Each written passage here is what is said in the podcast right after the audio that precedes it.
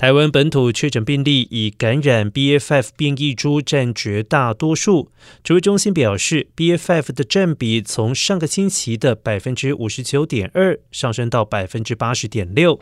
另外，实验室在重症个案中首度检出 B. F. F 儿童脑炎病例。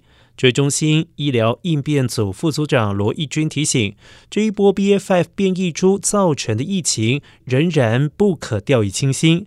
首起 BA.5 儿童脑炎个案就没有接种过疫苗，呼吁家长紧速带着符合接种资格的小朋友完成施打，避免出现严重的并发症。